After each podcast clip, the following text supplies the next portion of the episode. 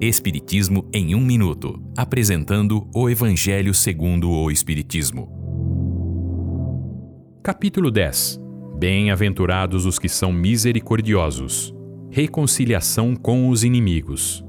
Disse Jesus: Reconcilie-se o mais rápido possível com o seu inimigo enquanto estiverem no mesmo caminho. Esta passagem está contida no Evangelho de Mateus.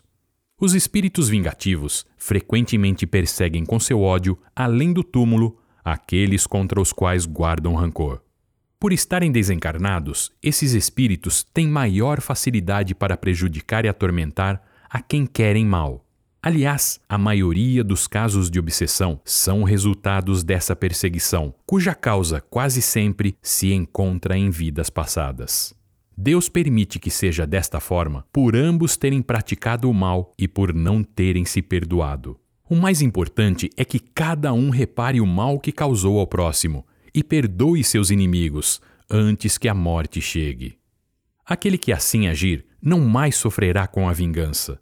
Com isto, é possível fazer de um inimigo neste mundo um amigo no mundo espiritual. Jesus recomenda a reconciliação com os inimigos para que a discórdia não continue nas reencarnações futuras, pois a dívida deve ser paga até o último centavo, cumprindo assim a justiça de Deus.